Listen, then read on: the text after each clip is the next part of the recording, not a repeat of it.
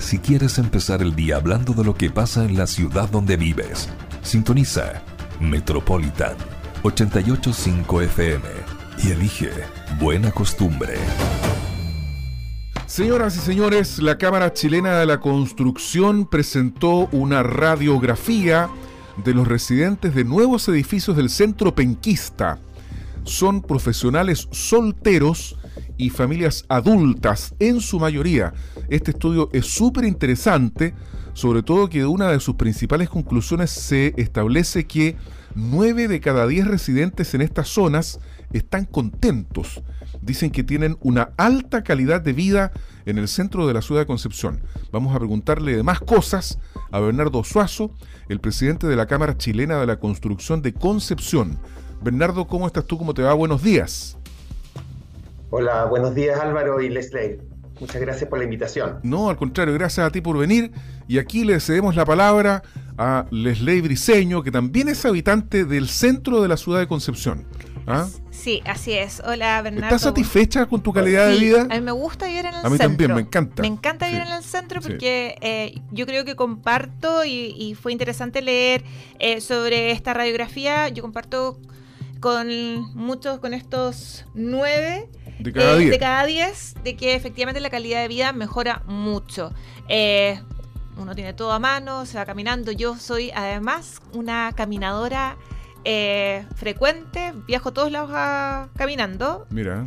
Eh, incluso al supermercado con un carrito, etcétera. Pero es interesante esta radiografía y aquí eh, preguntarle a, Bernardo un poco sobre este estudio que realizaron, que tiene que ver como que había una percepción de que en realidad las personas que vivían en el centro eran principalmente adultos y adultos mayores. Y nos cambia esta mirada en esta radiografía, nos cambia y que claramente hay un solamente un 2% son adultos mayores y el 21% son jóvenes o adultos solteros. Tampoco está esa idea de que son estudiantes. Y esto, Bernardo, quería consultarlo eh, vinculándolo con las modificaciones a posibles eh, planos reguladores de nuestra, de nuestra comuna. ¿Qué cosas se puede hacer ahí para eh, mejorar también el tema? Sí, mira, Leslie, mira, lo, que pasa es que hasta hace algún tiempo nosotros y todos teníamos la sensación de que la mayoría de los habitantes del centro de la ciudad de Concepción eran eh, estudiantes. Y, eso, en cierta medida, eh, traía ciertas críticas porque los estudiantes están, digamos, en el, periodo lectivo de, clases y después en el, en el verano, en las vacaciones, eh, según se decía, el centro quedaba vacío poco. Mm. Y la realidad es, que esa era una percepción nomás, porque la, la realidad muestra cosas completamente distintas. Los estudiantes eh, eh, abarcan el 21% de los habitantes del centro de Concepción y el otro 56% son familias, familias de 35 años o menores, que tienen hijos de 6 años o menos, y que en el fondo eh, deciden vivir en el centro de la ciudad porque les queda cerca todos los equipamientos, les queda cerca los, los, los colegios, les queda cerca a, a, los estudiantes mayores la universidad, pero también eh, sus trabajos, eh, lo que tiene que ver con parques, ¿no es cierto?, que da una calidad de vida mayor y mejor a las personas. Eh, y por otro lado también todo lo que son servicios, servicios de, de, hospital, de tribunales de justicia, plazas, o sea, una serie de, equipamientos que el resto de la ciudad o en los, digamos, las partes más externas, los barrios más externos de la ciudad no tienen. Entonces, eh, la verdad es que para nosotros es importante porque en estos momentos, la, efectivamente, como tú decías, eh, la legislación, las normativas del Plan Regulador Comunal de Concepción no permiten eh, efectuar o, construir edificios mayores de entre 5 y 7 pisos, lo que significa que es súper caro vivir en el centro, porque no tenemos mayor cantidad de unidades, evidentemente en un terreno donde antes podían haber 20 eh, pisos y muchos más departamentos que salían a un costo mucho más bajo. Ahora eh, hay mucho menos departamentos, hay un tercio de esos departamentos que es posible construir en un terreno y evidentemente el, el, departamento o la unidad habitacional sale mucho, mucho más cara. y por lo tanto estas familias y las personas en general no tienen la posibilidad de ingresar o de ir al centro o de vivir en el centro. Mm. Entonces, al final, eh, y al final eso redunda en qué? En que no se construyen nuevos edificios. De hecho, los edificios que se están construyendo en estos momentos son los que eh, tenían permiso de edificación antes de la modificación. Entonces, el llamado que nosotros hacemos es a la asesoría urbana de la Municipalidad de Concepción es pensar de nuevo, ver, todos tenemos derecho a, poder eh, mejorar nuestras condiciones, a mejorar lo que significa eh, la, capital de la, segunda región más importante de Chile, o de la primera región más importante de Chile, eh, para poder, en el fondo, permitirles a, las personas que quieren vivir en el centro, lo puedan hacer. Sí, mm. ahí también hay un tema que muchos de los edificios que además que se construyen, muchas veces además eh, privilegian los eh, departamentos tipo estudio o de un solo dormitorio. Entonces, también probablemente hay que revisar eh, dentro de las mismas inmobiliarias qué tipo de construcciones se van a realizar, porque si estamos viendo de que hay un porcentaje importante de personas que viven, son jóvenes profesionales, que están probablemente trabajando, que o matrimonios o matrimonios ya con hijos, probablemente el diseño de los edificios también va a tener que cambiar. Claro, porque fíjate que el 21% son personas por sobre los 25 años solteros o separados. Exacto. Que se suma al 17% de parejas jóvenes bajo los 35 años sin hijos. Sí, y en por general tanto, hay un 39%, mucho más estudios o departamentos de un solo dormitorio. Ahí también yo creo claro, en algún minuto estas parejas, eh, parejas, jóvenes van a tener hijos o el, el separado se va a volver a juntar entonces van a necesitar un, departamento más grande, digo yo. Entonces, en algún minuto va a haber que modificar también el, el, ¿cómo se llama? El uno o dos dormitorios o estos departamentos chiquititos que la verdad que son súper funcionales para un profesional joven, pero cuando uno ya comienza a pensar en formar familia necesita otra, otra infraestructura, Bernardo.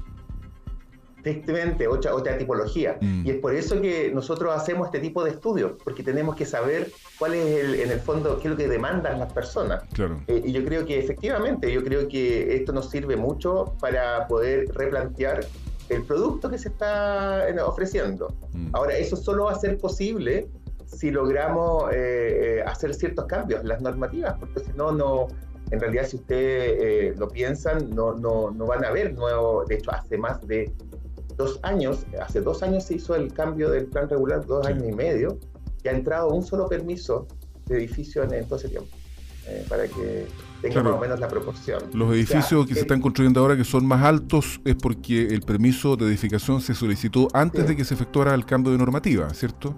Claro, efectivamente, entonces después eso va a terminar, evidentemente, y después vamos a tener en los próximos años, si no hay un cambio real, eh, vamos a tener construcciones en Concepción y ustedes pueden ver la cantidad de sitios eriazos que hay en el centro de Concepción, que no mm. están construidos, digamos. O sea, yo creo que desaprovechamos el gran equipamiento que tenemos en el centro de la ciudad. Desaprovechamos todas las instalaciones que tenemos, la conectividad que tenemos, la posibilidad de andar a pie. De, e, este estudio dice que en realidad eh, el 27% de las personas anda en transporte público y el 22% o camina o anda en bicicleta. Mm. ¿ya? Eh, como decía Leslie, ella camina. Y, solo, y, la verdad es que un poco menos de la mitad de las personas andan en automóvil porque son familias que tienen hijos, que tienen que a lo mejor ir a dejarlos a, un colegio más, más, más, lejos, o tienen su trabajo fuera del centro de la ciudad. Entonces, ahí hay otra percepción que está mal pensada y en realidad son eh, eh, información que para, desde mi punto de vista no es, no es real cuando eh, se dice que los edificios provocan un impacto vial. En realidad, yo no he visto nunca un taco afuera de un edificio. Los tacos se dan fuera de otros equipamientos, como pero, comerciales. Lo que ¿eh? pasa es que la gente, yo tengo dos, dos puntos. el primero es que la gente se pregunta, por sentido común, digamos, ¿qué pasa con los servicios de evacuación de aguas servidas, por ejemplo? Si antes en una cuadra vivían 200 personas y después con un edificio de 20 pisos, estoy voy a decir un número cualquiera, digamos, se aumenta a 400 resulta que el, tamaño de la cañería es el mismo. seamos eh, sinceros, en, Rodríguez en este minuto ahí está la escoba, digamos, durante meses hay trabajos que están vinculados con el alcantarillado que no han sido capaces de ser resueltos porque se han construido muchos edificios. Supongo yo que esa será la razón. Eso por un lado. Y lo otro, ¿Es de verdad una condición sine qua non que se modifique el plan regulador para el desarrollo del centro de la ciudad y que se puedan construir edificios de más altura? Lo pregunto por qué. Porque nosotros que ya tenemos algunos años, sabemos perfectamente que después del terremoto del 39 regió una norma en Concepción, no sé por cuánto tiempo, que impedía que se construyeran edificios de más de cuatro pisos. Y por eso muchos edificios tienen lo que le llaman el entrepiso, que era una forma de... De, hacer cinco. De hacer cinco pisos. Y el centro se desarrolló igual. Acuérdate tú, Bernardo, que eh, hasta en los años 80 el único edificio que se construyó en Concepción y que demoró no sé cuántos años en terminarse fue el edificio Amanecer. Antes de eso estaba el edificio Colo Colo, el Hotel Araucano, este que fue uno de los primeros donde estamos nosotros, el edificio La Hechicera, y el centro se desarrolló de igual manera.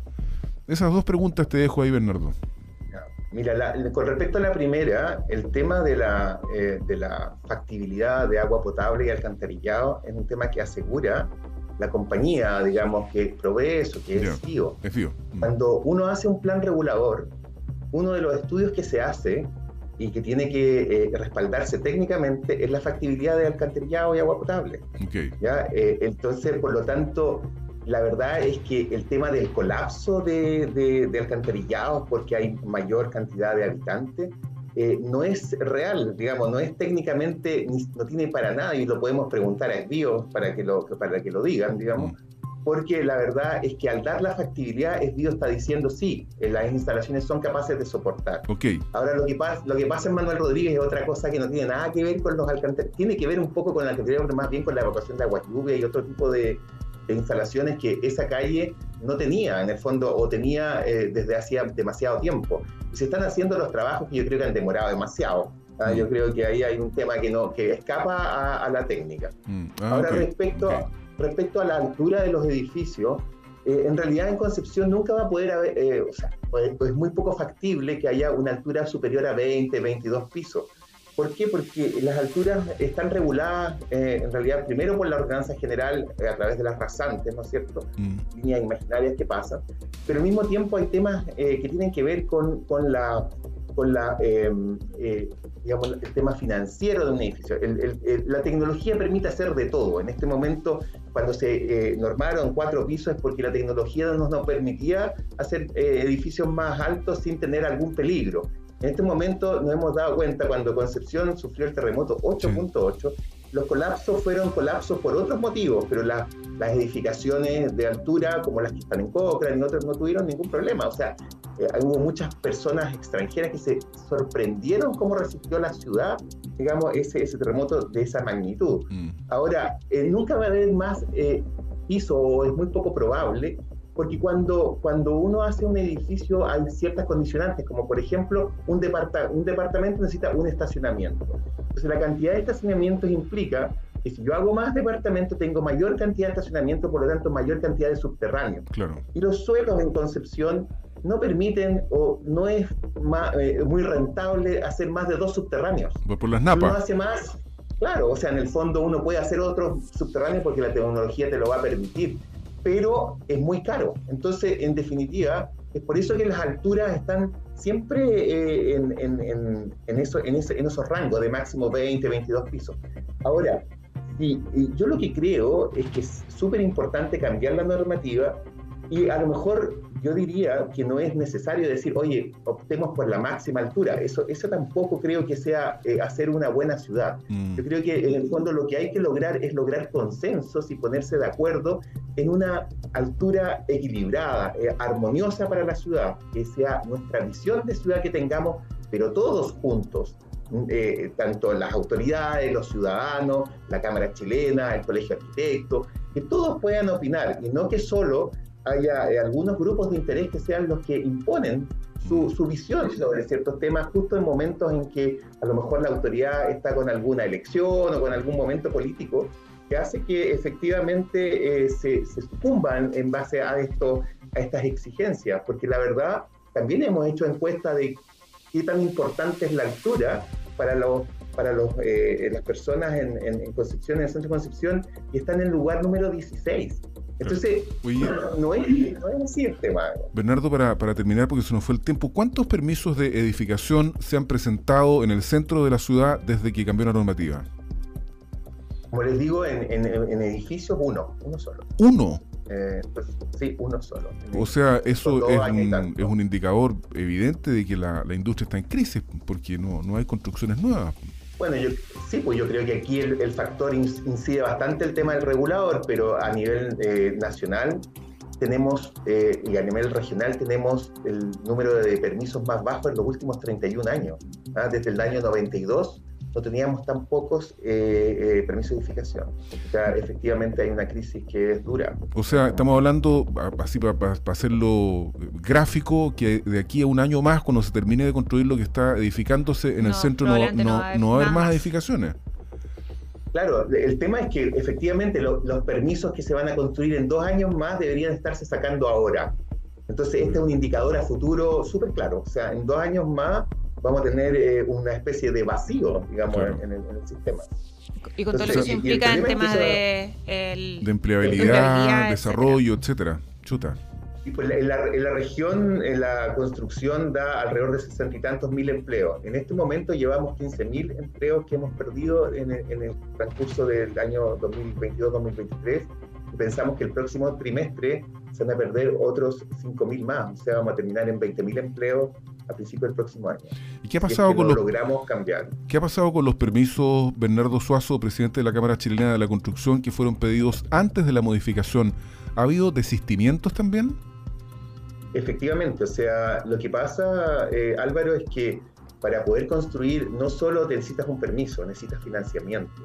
Y en este momento el tema financiero, eh, las empresas, eh, sobre todo en nuestra región, en nuestra ciudad, son empresas medianas y pequeñas. Mm. No son empresas que tengan espaldas tan grandes para construir en forma autónoma. Entonces necesitan el financiamiento de las instituciones y en este momento están tan restrictivos los créditos, tanto para los que compran como para los que tratan de construir, y tantas son las garantías que se piden, es imposible a veces eh, llegar a precio. Y, efectivamente, de, esos permisos yo creo que eh, un buen porcentaje van a desistir o no se van a construir o, a lo mejor van a tener muchos problemas eh, para poder salir adelante, digamos, en ese sentido.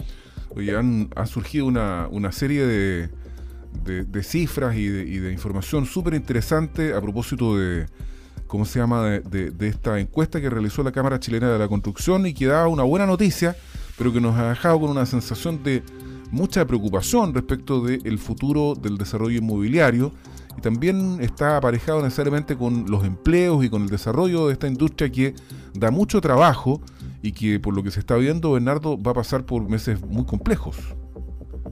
Sí, mira, nosotros evidentemente que igual esto para nosotros es un desafío, no vamos a bajar nunca los brazos eh, como industria, por lo tanto hemos generado a nivel regional 10 medidas que hemos, eh, digamos, socializado con los parlamentarios, a nivel nacional son 25 medidas, de que algunas ya se están implementando con el gobierno, estamos trabajando duro en el tema, estamos trabajando también con los organismos públicos como el Servio para destrabar eh, nudos críticos, como lo llamamos mm. nosotros, que son la, permisología que está tan de moda en este momento, que ha, burocratizado bastante, eh, digamos, la gestión también. No se trata de no pasar por las instancias eh, legales, se trata de agilizarlas, de hacerlas más eficientes. En este momento, en realidad, a nivel gubernamental hay, hay un, un, problema bastante complejo desde ese punto de vista, porque los organismos públicos en general trabajan también muy sectorial, sectorialmente. Entonces, evidentemente no hay comunicación y hay eh, eh, muchas de la tramitología se hace eh, doble o triple muchas veces y genera bastantes retrasos.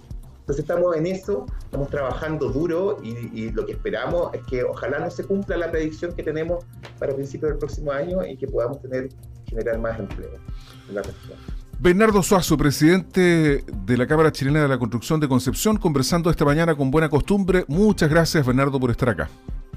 Gracias a ustedes por la invitación. Muchas gracias, nos vemos. Buena costumbre de Metropolitan 885 FM es también una emisión multiplataforma para empezar el día informados. Vamos a saludar al Ceremi de Economía, Javier Sepúlveda. Todo esto a propósito de que ayer arrancó la versión 2023 de la Semana de las Pyme y las Cooperativas. ¿Cómo está Ceremi? Muy buenos días. Hola, muy buenos días. Muy bien, pues muchas gracias por el espacio que siempre disponen en Metropolitan FM. Ningún problema, aquí estamos con Lesley Briseño, quien va a conversar con usted, Seremi. Muchas gracias, Jeremy, por, acompañarnos hoy día en la mañana. Y lo primero, preguntarle por lo que nos convoca, que apunta a esta semana que inició el día de ayer y que va a estar funcionando a nivel nacional hasta el primero de diciembre.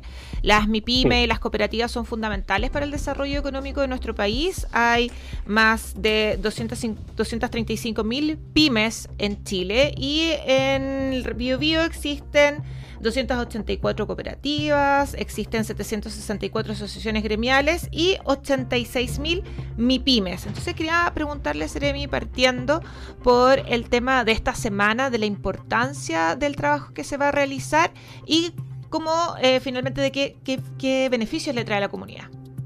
Bueno, efectivamente, esta semana el Ministerio de Economía está celebrando la semana de las MIPIMES y las cooperativas con actividades a nivel nacional y cada una de las regiones también tiene su calendario de actividades. Acá en el Biobío tenemos un poco más de una docena de actividades. Desde ayer lunes partimos y hasta este sábado 2 de diciembre. Hay una página web que es www.semanadelapyme.cl en donde la comunidad puede conocer cuál es el calendario de actividades, no solo en el Biobío, sino que también en otras regiones y la importancia de esto es que es una semana en donde todo el ministerio se aboca a destacar la labor de la micro, pequeña y mediana empresa, también la labor de las cooperativas, ¿cierto? Darle visibilidad porque son ellas el motor económico que desde este territorio, desde esta región, impulsan el crecimiento económico de Chile y no solo desde el punto de vista económico. Las MIPIMES y las cooperativas hoy día cumplen un rol que va más allá de lo económico, cumplen también un rol social, a veces un rol cultural y eso hay que destacarlo. Por lo tanto, hoy día estamos con todos los servicios del Ministerio de Economía con Corfo, con Cercotec, con, eh, con Cernapesca, con, con muchos servicios que están hoy día eh, sumados a la Semana de la PyME, justamente destacando la labor y el rol que cumplen en nuestro desarrollo. Sí, es interesante, Seremi, porque hay un calendario bastante activo. Son, por lo que yo estoy revisando la página, son 14 eventos en la región del Biobío, eh, 18 en Ñuble, porque también pensemos que hay una cercanía territorial con Ñuble, obviamente.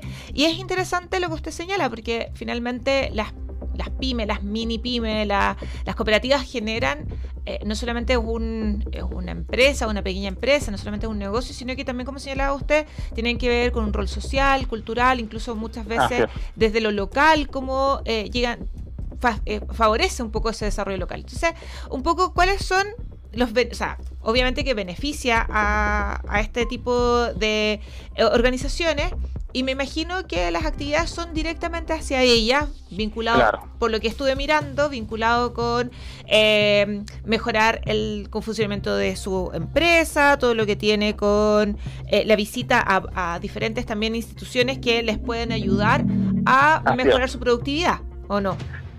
Efectivamente, bueno, hay distintas actividades de, varias eh, temáticas. Por ejemplo, mañana miércoles y el jueves en la Plaza Tribunales de Concepción vamos a tener una feria de emprendimiento donde la, comunidad puede ir a adelantar las compras navideñas, vamos a tener ahí una exposición, una venta de productos locales.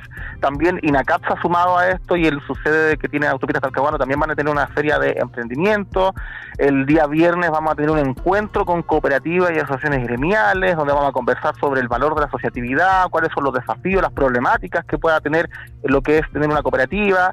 También vamos a tener charlas eh, con eh, enfoque en las deficiencias que tiene un emprendimiento cuando nace, en conocimientos que no se tienen siempre cuando se emprenden temas de contabilidad, temas tributarios, temas financieros, temas de marketing digital. Entonces son una serie de actividades que tienen eh, varios enfoques, pero todo apunta justamente a el fortalecimiento y el crecimiento de las micro, pequeñas y medianas empresas y también de las cooperativas. Oiga, Seremi, Javier Sepúlveda, ¿lo podemos cambiar de tema? Depende si es de nuestra agenda pública como Ministerio de Economía, por supuesto que sí. Entonces sí, porque fíjese que ayer estuvimos conversando con este Fernando Orellana, el presidente del sindicato número 2. Ah, de Huachipato. Exactamente, que está liderando este movimiento que la semana pasada incluso ya este, está incoando y formando una masa crítica, incluso para levantar una paralización regional de actividades. Ellos sostienen que al gobierno le han entregado toda la información para que la Comisión Antidistorsiones pueda operar y decretar la salvaguarda para el acero chileno y que el gobierno no actúa. ¿Qué, bueno, eso le responde? Eso es un tema que hemos conversado en varias oportunidades. Nosotros estuvimos reunidos con el sindicato de Huachipato, sindicato, sindicato de Asmar y otros sindicatos de trabajadores hace dos semanas conversando el mismo tema eh, y la, respuesta es la que hemos dado siempre. Acá nosotros tenemos que respetar la institucionalidad que existe, por más voluntad que podamos tener desde el presidente Gabriel Boric hacia abajo, existe la plena voluntad de proteger nuestra industria y no solo protegerla, sino que fortalecerla con nuevas iniciativas que estamos impulsando desde el Ministerio de Economía. Pero esas voluntades no son suficientes. Se requiere además ampliar esas voluntades a otros organismos que no dependen directamente del gobierno, por lo tanto no tienen una dependencia política directa como lo es, por ejemplo, la Fiscalía Nacional Económica, que es quien preside esa comisión ante distorsiones. Pero él dice que, el gobierno tiene mayoría en la, en la, en la comisión es que no se trata aquí no se trata de mayorías en esta esta comisión no es eh, una comisión política como uno lo pueda comprender en donde la mayoría que tiene el voto eh, gana o no pero eso no, es una comisión se decide por votación es, ¿Cómo? ¿No se decide por votación? ¿La comisión cómo resuelve?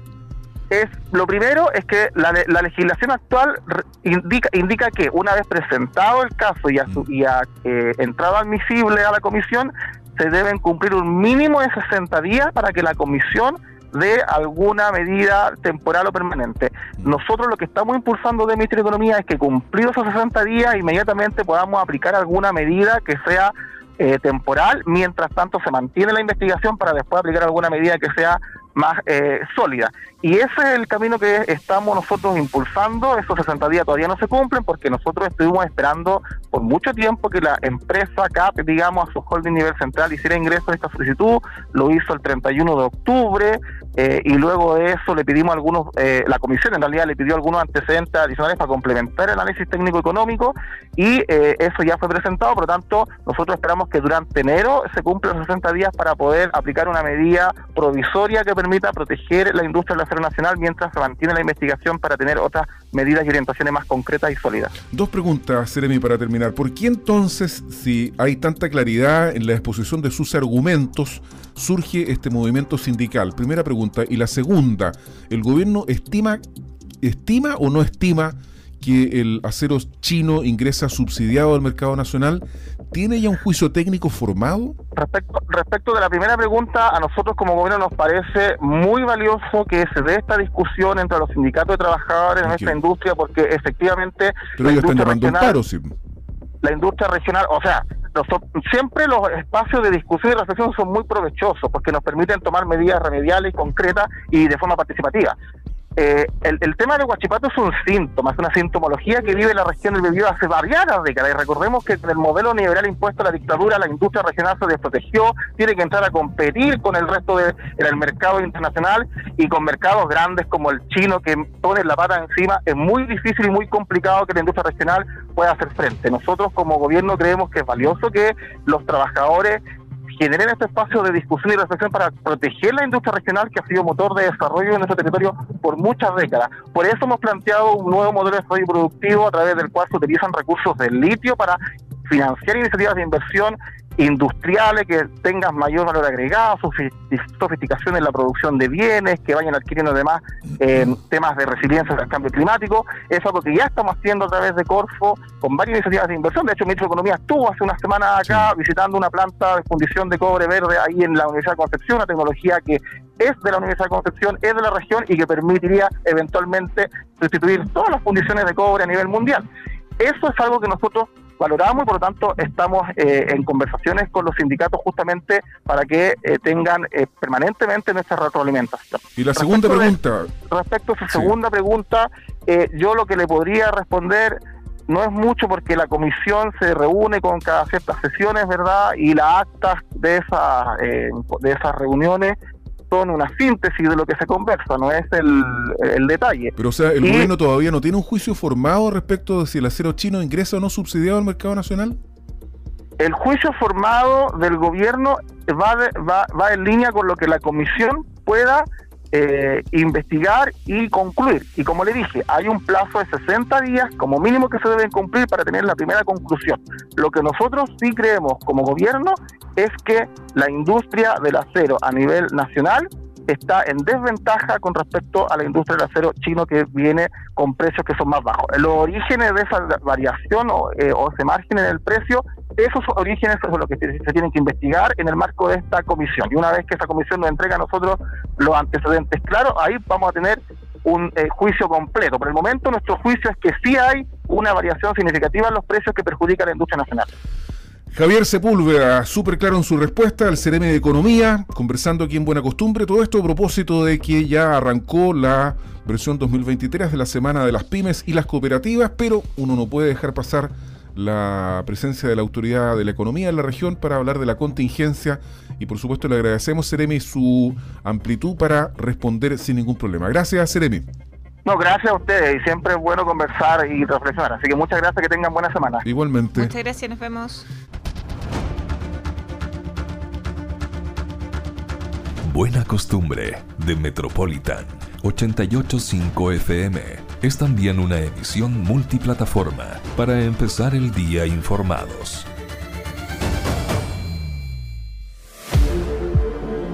Metropolitan 885 FM. Somos tendencia.